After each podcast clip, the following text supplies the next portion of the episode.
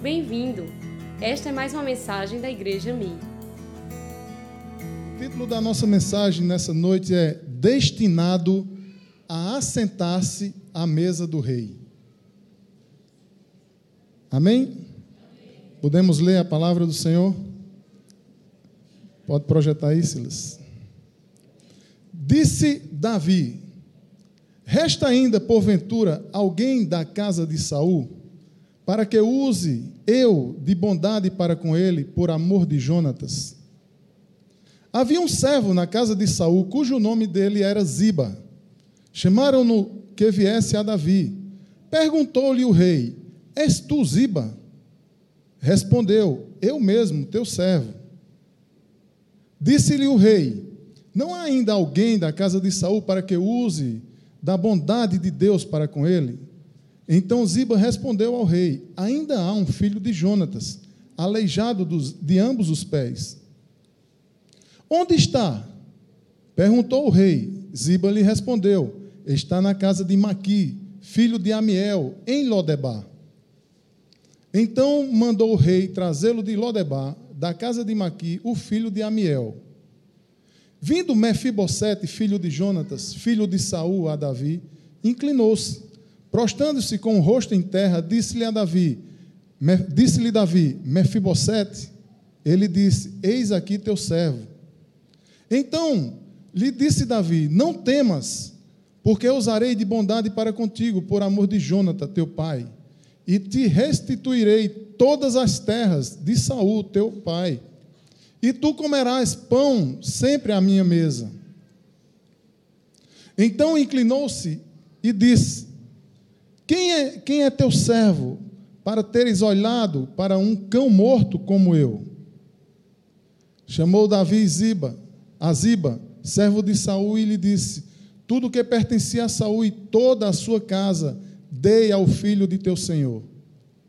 Trabalhar, pois, a terra tu e teus filhos e teus servos, e recolherá os frutos, para que a casa de teu senhor tenha pão que coma. Porém, Mefibosete, filho de teu senhor, comerá pão para sempre à minha mesa. Tinha Ziba quinze filhos e quinze servos. Disse Ziba ao rei: Segundo tudo quanto teu, meu senhor, o rei, manda o meu, seu servo, assim o fará. Comeu, pois, Mefibosete à mesa de Davi, como um dos filhos do rei. Tinha Mefibosete um filho pequeno, cujo nome era Mica. Todos quantos moravam à casa de Ziba eram servos de Mefibosete. Morava Mefibosete em Jerusalém, porquanto comia sempre à mesa do rei. Ele era coxo de ambos os pés. Vamos repetir só. É, morava Mefibosete em Jerusalém. Diga, morava Mefibosete em Jerusalém. Portanto, comia sempre à mesa do rei. Amém? Vamos orar? Mais uma vez. Pai, nós te agradecemos por essa palavra, que o Senhor aplique a nossas vidas nessa noite, nessa tarde. Senhor, eu consagro a Ti esse momento, Senhor. A Tua presença real aqui, Senhor e a tua presença, onde o Espírito de Deus está, há liberdade. E nós te damos liberdade, Senhor, para o Senhor fazer e agir da forma que o Senhor quer fazer. Em nome de Jesus, Senhor, nós te agradecemos. Amém? Queridos, é, talvez você já conheça essa história. Uma história triste, como tantas outras na Bíblia mas é uma história que termina com sucesso. Porque quando Deus começa algo, ele termina positivo e termina com sucesso. Amém? E o importante não é como nós começamos, é como terminamos, como nós terminamos. Então, muitas vezes, nós achamos que tudo que colhemos foram frutos plantados por, por alguém, por outras pessoas. Mas nem sempre é assim. Às vezes nós colhemos o que nós não plantamos. E foi assim na vida de Mefibosete. Quem foi Mefibosete? O que aconteceu com esse jovem? O que aconteceu na vida desse rapaz? Queridos, Mefibosete em hebraico é composto por duas palavras. A primeira palavra é despedaçado. E a segunda palavra é vergonha. Imagina você ser chamado, ei, despedaçado, ei, vergonha, vem aqui. Mefibosete, como nós lemos, era filho de Jonatas. Ele era neto de Saul, primeiro rei de Israel.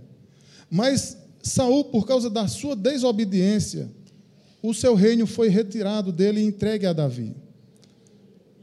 Samu, é, Saul, ele desobedeceu a Deus porque Saul era rei e ele não era sacerdote. E Saul, e Saul quis fazer sacrifícios no lugar do profeta e Deus não permitia isso.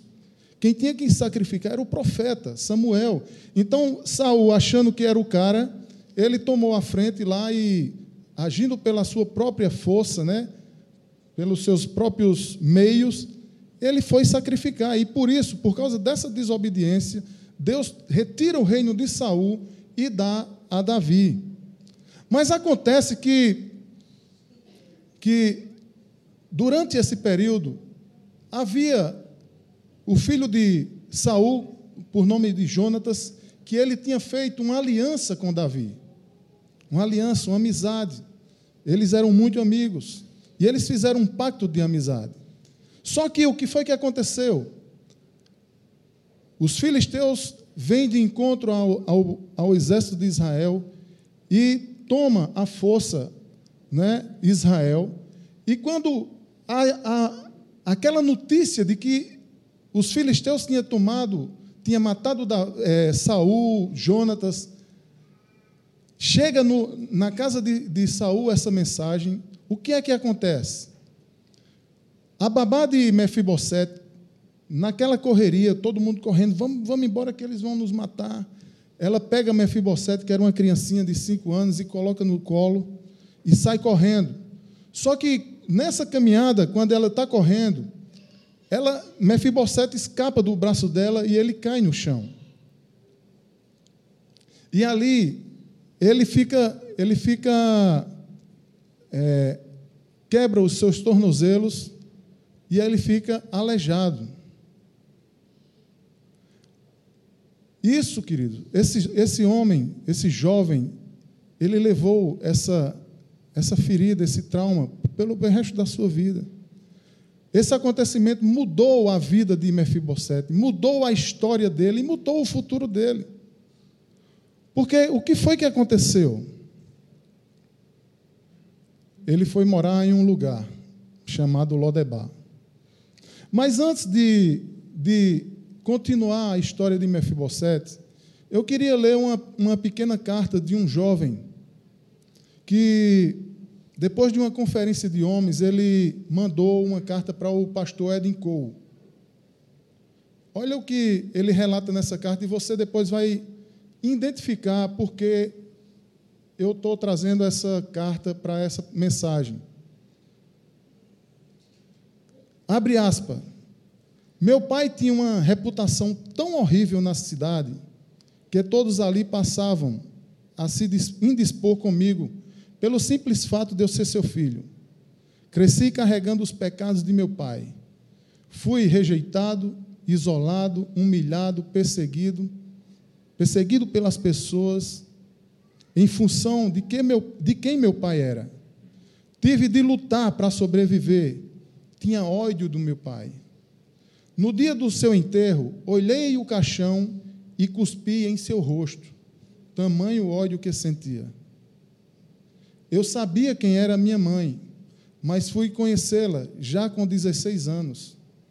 Quem apresentou-me foi o meu melhor amigo. Já fazia tempo que a gente vinha falando de uma mulher que ele estava namorando.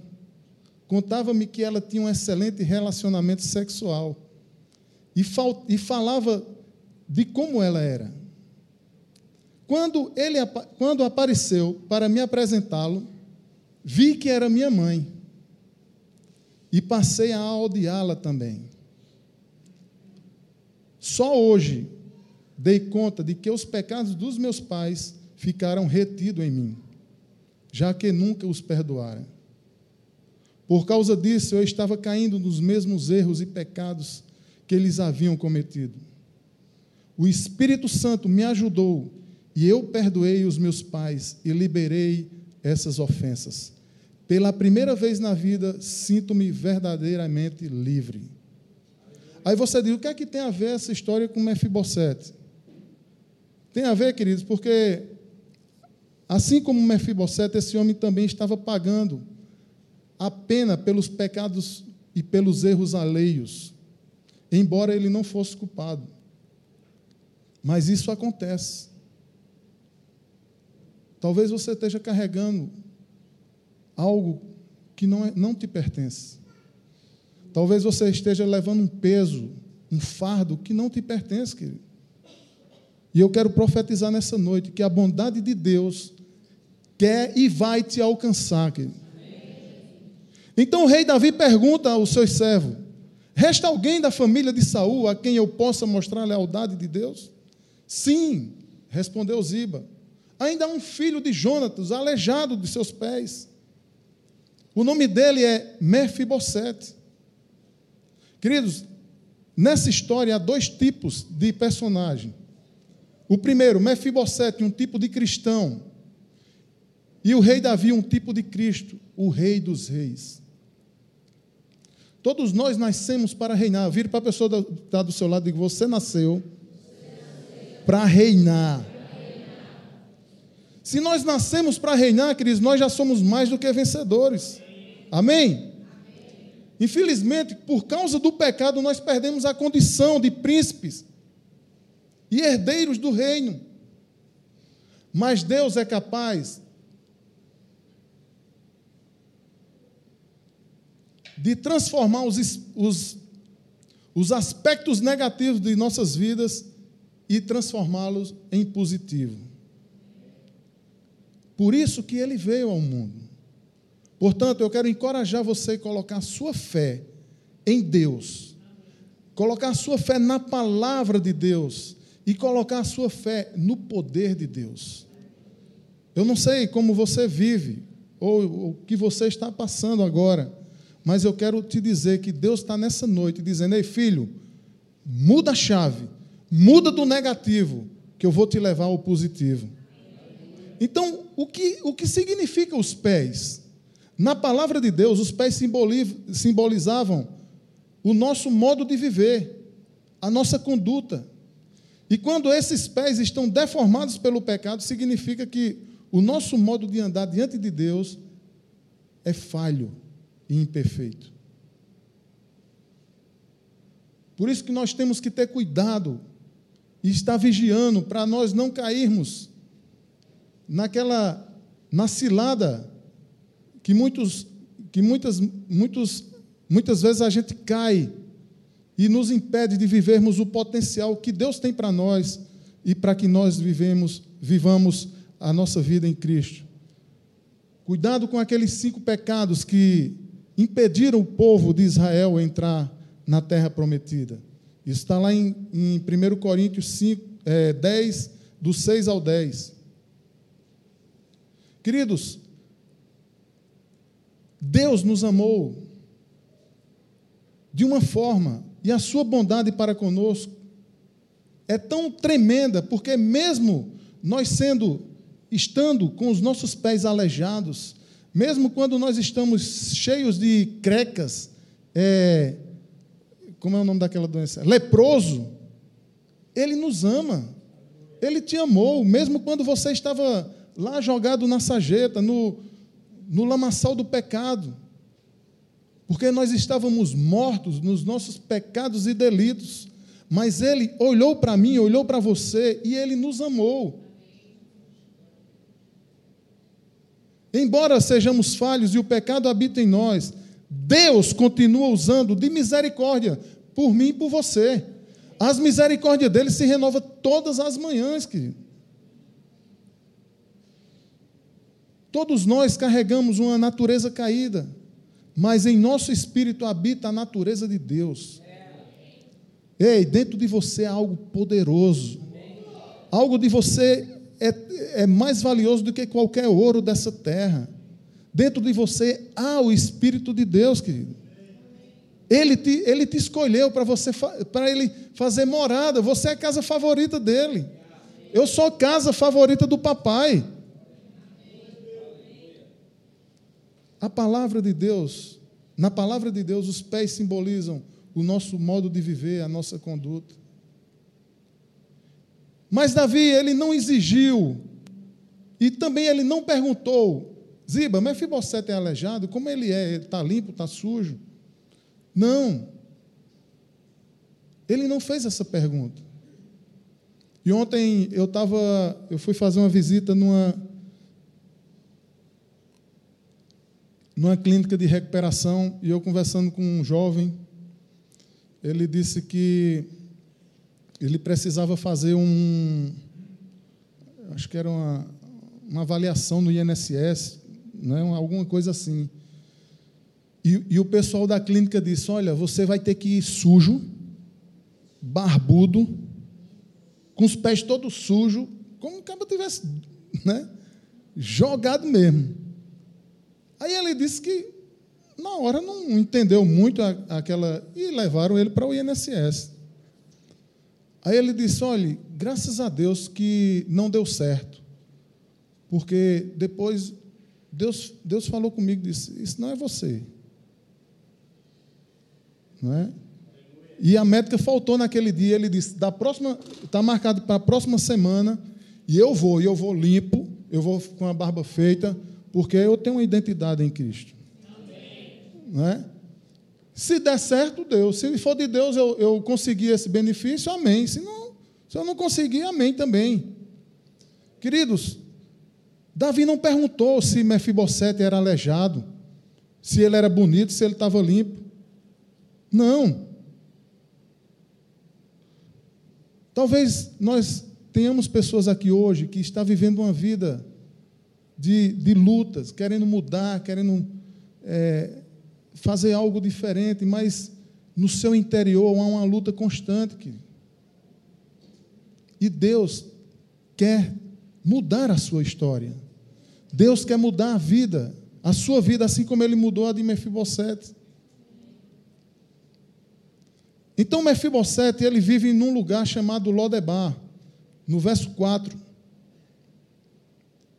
Davi pergunta: onde ele está?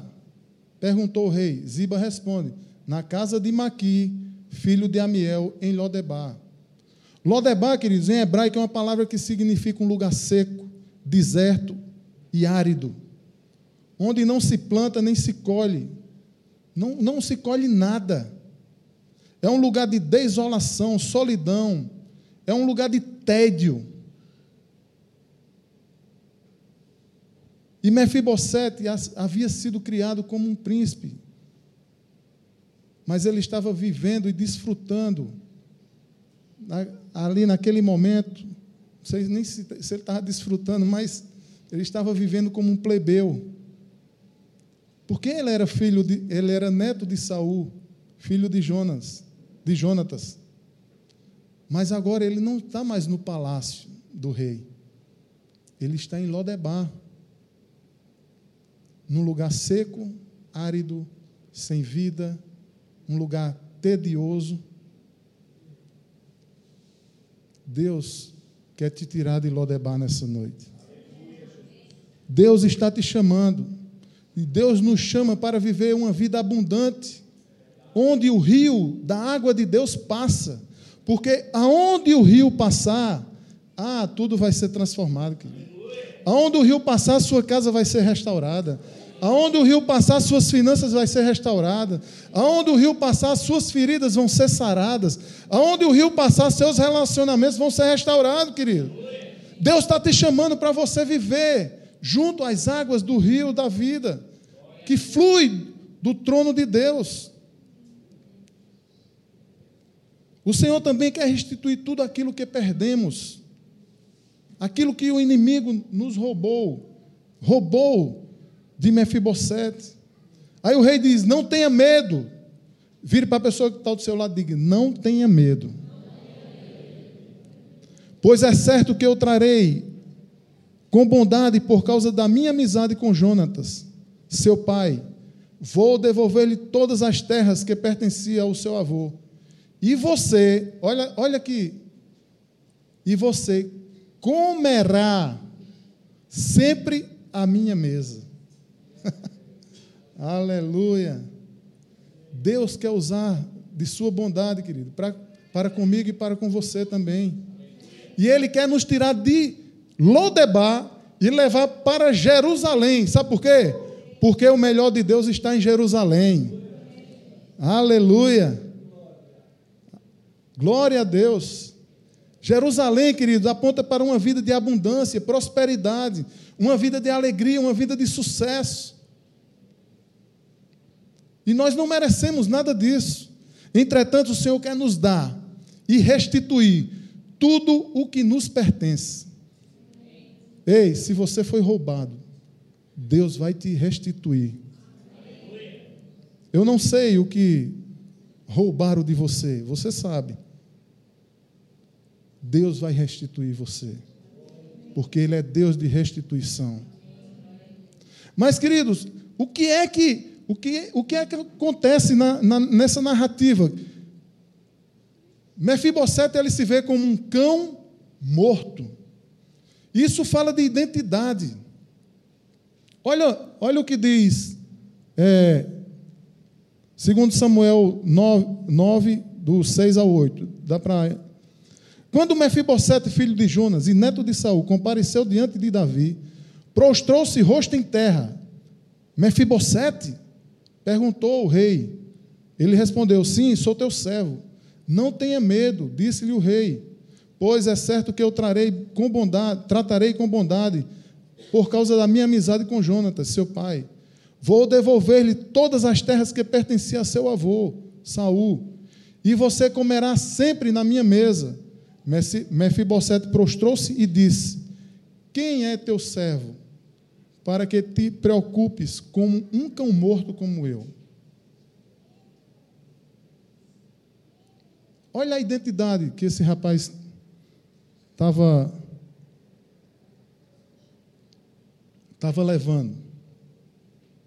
A nossa identidade, queridos, é a forma como nós definimos, como somos definidos ou como determinamos o nosso valor ou sucesso.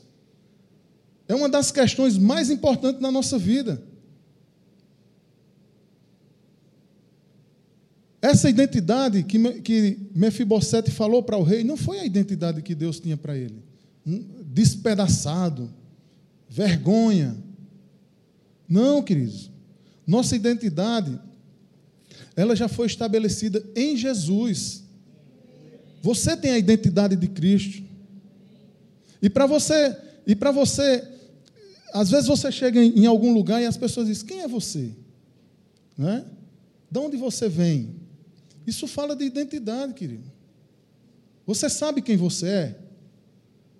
Você sabe de onde você veio? Você sabe para onde você vai? Qual o seu destino?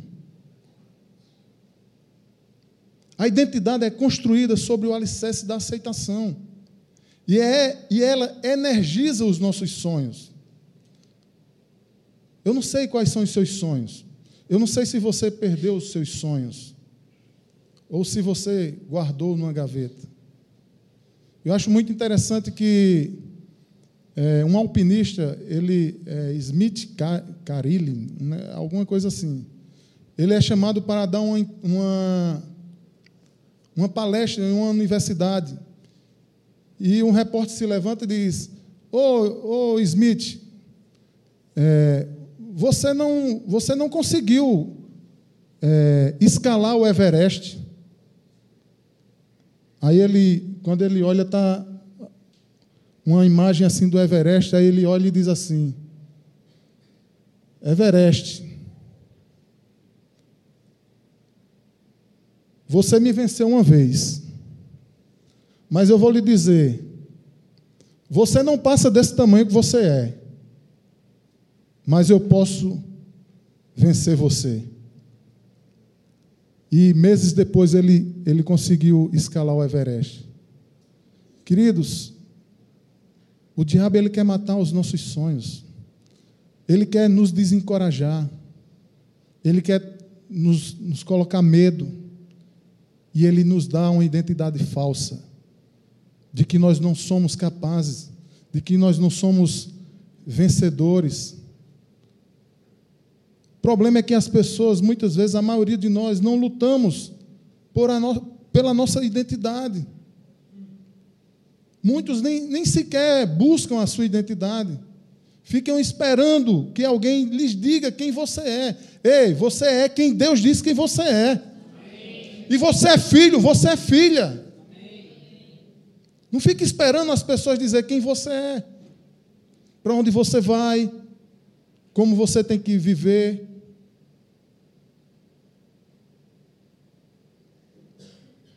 A identidade que o capeta colocou em Mefibosete, querido, na verdade, e muitas vezes coloca em nós também, quando nós nos achamos fracassados, perdedores, é que é uma, isso é uma acusação maligna.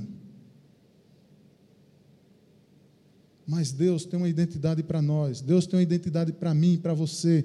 Nós somos mais do que vencedores, nós somos filhos, nós somos feitos à imagem criatura do, de Deus, querido.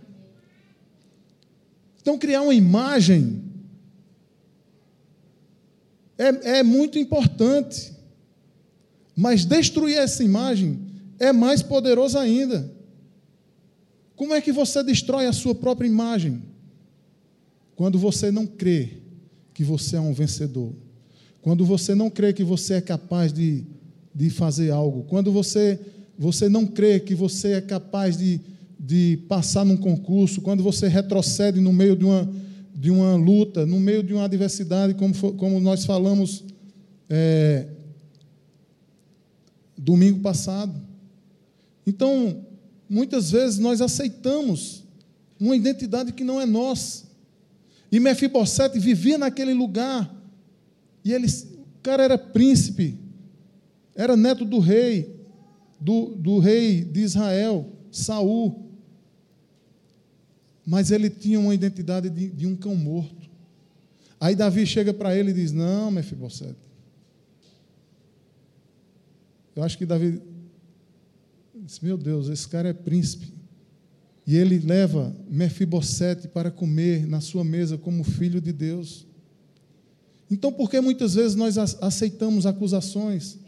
Porque achamos que o diabo está certo. O diabo diz: Ei, você não tem, não vale nada. E você muitas vezes aceita, dizendo: é, o diabo está certo. Você não vale nada para ele, mas para Deus você vale tudo. Para Deus você vale mais do que o mundo inteiro, querido. Porque uma alma vale mais do que o mundo inteiro. Eu e você valemos mais do que o mundo inteiro. Então não dê ouvido às, às identidades, à identidade que o diabo quer colocar na sua vida. E não há nada que você possa fazer para que Deus te ame mais ou menos. Não, você é filho. Sabe por quê, queridos? O sacrifício de Jesus foi por mim e por você. E ele me amou de tal maneira que ele deu o filho dele para morrer por mim e morrer por você. E essa essa expressão de tal maneira em João 3,16, ela revela que não há nada no mundo capaz de medir a expressão desse amor, do amor de Deus. E não há nada que possamos fazer para merecer o amor de Deus, pois Ele não nos ama por aquilo que nós somos, pelos nossos méritos, mas Ele nos ama porque Ele é o próprio amor. E Ele nos deu o seu único filho para morrer por mim e por você. Então você tem um Deus que te diz: você é mais do que vencedor. Você tem um Deus que diz a você: você é forte, você é, é, é maior, você consegue, você é poderoso. Acredita em você, eu acredito. Deus diz para você: Ei, eu acredito em você, acredita em você. Olha o que Philip Jansen diz no seu livro Maravilhosa Graça. Não há nada que você possa fazer para Deus te amar mais, e não há nada que você possa fazer para Deus te amar menos. ele, ele simplesmente me ama, ele simplesmente te ama. Um amor incondicional, querido. Por isso, permita que hoje ele, o, o amor dele encharque a sua vida. Permita que hoje ele te dê uma identidade nova. Permita que hoje ele te dê vitória. Sabe qual é o segredo da vitória? Olha o que diz Apocalipse 12, 20, é, 12 11. Eles, pois, o venceram por causa do sangue do Cordeiro. Ei, você não venceu porque você treinou mais, você não venceu porque você merece mais, você venceu por causa do sangue do Cordeiro. Sabe por que nós obtemos vitória? Qual o segredo da vitória? Porque se confessarmos os nossos pecados, Ele é fiel e justo para nos perdoar e nos purificar. Essa é a base da vitória, da nossa vitória. Só o sacrifício de Jesus, querido, faz isso por nós. O problema é que muitas, muitas pessoas têm uma, uma autoimagem negativa.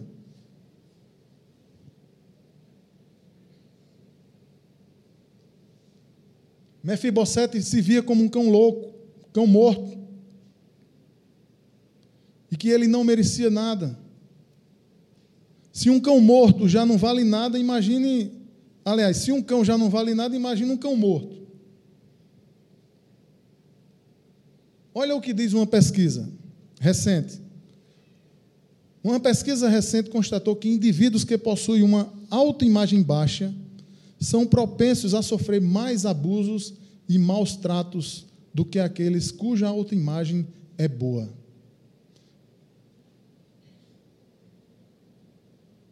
Eu sou filho, eu, eu tenho essa identidade de filho, querido.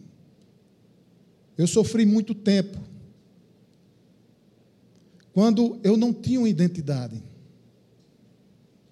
Meu pai faleceu, eu tinha 11 anos. Então eu não, eu não tinha, eu não tinha é, uma figura de um pai. Até meus vinte e tantos anos, já depois de casado, eu não tinha, eu nunca tive um mentor que dissesse, olha, você é assim, você é isso, você. Nunca tive afirmação, não, querido. E sabe, sabe por que eu sofria muito? Porque quando era dia de pai, dia do, dos pais, todo dia é dia do pai, né? E da mãe. Só o comércio que tem esse negócio que separa, mas todo dia é dia do, do pai e dia da mãe. Então, o que era que eu fazia? Eu me trancava no banheiro, ia chorar. E, e o dia dos pais, para mim não. Velório, dizer Fulano morreu. Eu digo, eu quero saber de Fulano. Meu pai já morreu, já faz tempo. Queridos, eu, vivei, eu vivia carregando um, um, algo que, que não era meu. Uma identidade de coitadinho, de, de pobrezinho de lambi-lambi. Ai, ai, ai. Para as pessoas estar passando. Na... Mas teve um dia que eu, quando eu fiz o Veredas a primeira vez, que eu entendi que Deus tem uma identidade para mim. Aí eu digo, é aqui, ei, Satanás, você não vai me pegar mais. Eu tenho identidade, eu sou, eu sou filho, eu sou mais do que vencedor, eu fui comprado. Eu fui gerado em amor. Eu não sou fruto de um aborto, eu não fui, eu não fui é, é, jogado, eu não fui rejeitado, não. O Senhor me amou primeiro, querido. Eu entendi isso, eu tenho um pai que me deu uma identidade e uma identidade de vencedor. Eu não preciso estar Ai, para as pessoas estar, tá, vem aqui, filho, chegue. Olha, você tem. Não. Todo dia Deus tem moldado a minha identidade. É feito o esmeri, é feito o, o, como é, o orives. Quando vai moldando o ouro, ele vai esquentando e o negócio vai doendo. Ai, ai. Aqui vai ali. Ai, Mas ele, cada dia, todo dia, está moldando a, a identidade dele em mim. Porque eu sou quem Ele diz que eu sou. Eu não sou quem os outros dizem que eu sou. E você é quem Ele diz quem você é. E você é mais do que vencedor. Você é filha, você é, é uma princesa. Ah, queridos, Deus está mais preocupado com o destino para onde nós estamos indo do que o ponto de onde estamos vindo. Deus sempre olha para o produto final. Aí eu dou um glória a Deus. Sabe por quê?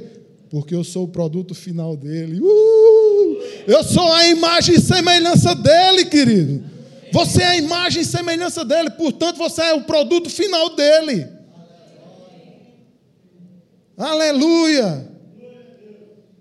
Então ele se preocupa para onde eu estou indo, não de onde eu estou vindo. Aleluia! Deus me amou e Deus ama você. Ele ama você, mesmo você sendo rebelde. Ele ama você mesmo quando os seus pés estão aleijados. Ele ama você mesmo quando você não acredita em você mesmo. Você é alvo do amor de Deus. Não importa onde você vai se esconder, não importa para onde você vai fugir. Você não vai a lugar tão longe que Deus não te alcance. Então não fique envergonhado quando você quer abrir o seu coração para Deus e falar: Senhor, eu estou sentindo isso, isso e isso.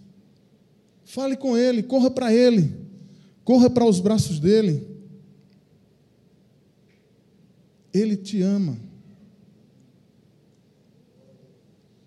E você é alvo do amor dele.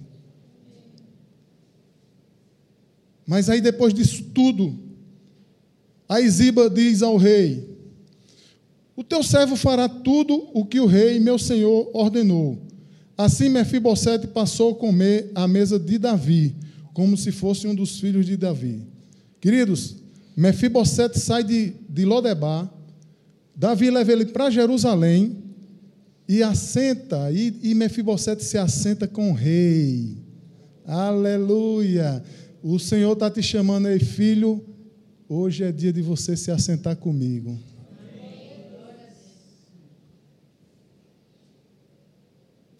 Olha o que significa a expressão comerás alguns significados da expressão comerás pão sempre à minha mesa. A primeira expressão é que significa honra. Somente os nobres comem na mesa do rei. Somente os filhos, os príncipes, comem na mesa do rei.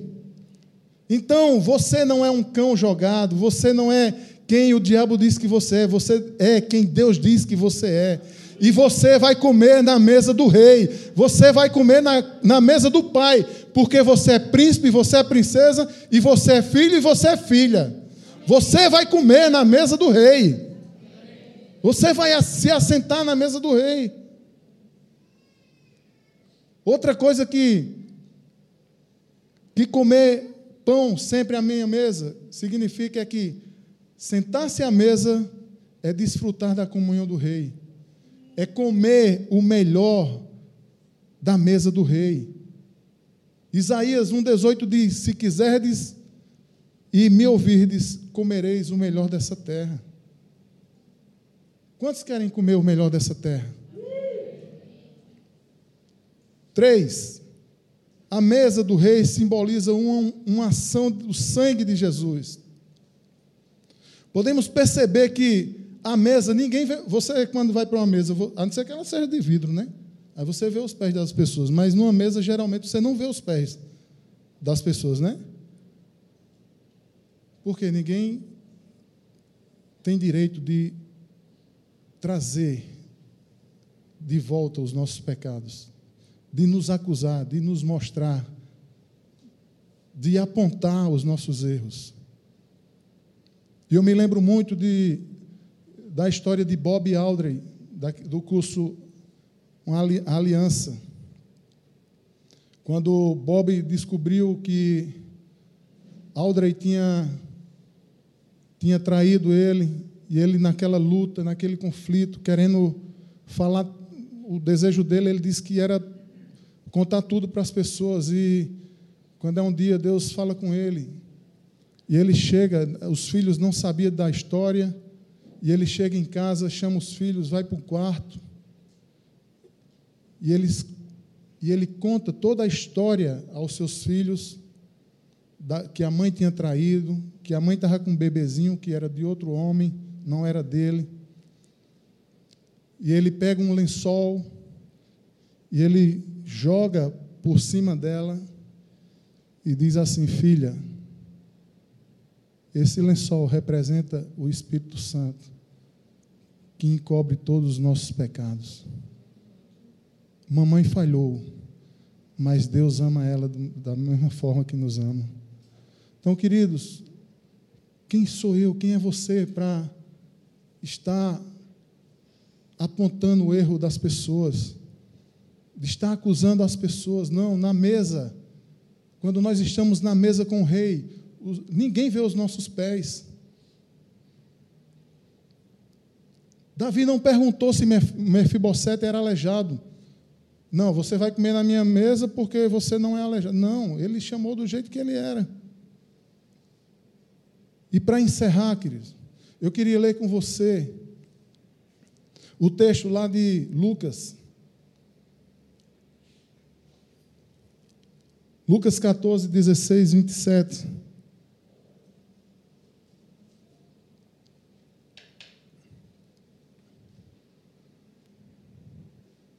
Que diz assim: Respondeu Jesus: Certo homem estava preparando um, um grande banquete e convidou muitas pessoas. Na hora de começar, enviou seu servo para dizer aos que haviam convidados: Venham, pois tudo já está pronto. Mas eles começaram, um por um, a apresentar desculpas. Eita, isso é muito nós, nós somos levados a dar desculpas, né, querido? Vê aí se você se identifica, tá? O primeiro disse: Acabei de comprar uma propriedade. Acabei de comprar um apartamento novo. Vou pintar. Domingo eu não vou para a igreja porque eu vou pintar. Domingo eu não vou para a igreja porque eu vou estudar para uma prova. Comprei um carro novo, preciso revisar. Preciso ver, né? Pra... Por favor, desculpe-me. Outro disse: Acabei de comprar cinco jumentas, juntas de boi, e estou indo experimentá-las. Ah, eu comprei uma moto hoje, aí vou dar uma voltinha, porque tem que ver se ela está macia, se ela macia. Por favor, desculpe-me. Ainda outro disse: Acabo de me casar, por isso não posso ir. O servo voltou e relatou isso ao seu senhor. Então o dono da casa irou-se e ordenou ao seu servo: Vá rapidamente às ruas e becos da cidade e traga os pobres, os aleijados, os cegos e os mancos. Disse o servo: O que o senhor ordenou foi feito, ainda há lugar. Então o Senhor disse ao seu servo: Vá pelos caminhos e valados e obrigue-os a entrar, para que a minha casa fique cheia. Ei, o maior prazer de, do Senhor é ver essa casa cheia. Eu lhes digo: nenhum daqueles que foram convidados provará do meu banquete. Uma grande multidão ia acompanhando Jesus, e este, voltando-se para ela, disse: Se alguém vem a mim e ama o seu pai, sua mãe, sua mulher e seus filhos, seus irmãos e irmãs, e até a sua própria vida, mais do que a mim, não pode ser meu discípulo. Jesus não está dizendo que você tem que abandonar sua família, não. Seus filhos, não. Ele está falando se você ama mais a eles do que a, a Deus. E aquele que não carrega, que não carrega a sua cruz e não me segue, não pode ser meu discípulo. Cristo Jesus estava falando dos judeus. Os judeus eles receberam os oráculos de Deus e rejeitaram a pedra fundamental. Quem era a pedra fundamental? Quem é a pedra fundamental? Jesus. Aí eles perderam a ceia do cordeiro. Porque eles viviam focados em seus próprios negócios, seus próprios interesses e desprezaram a Deus. Mas o Senhor, nessa noite, o Rei dos Reis está dizendo: venha como você está.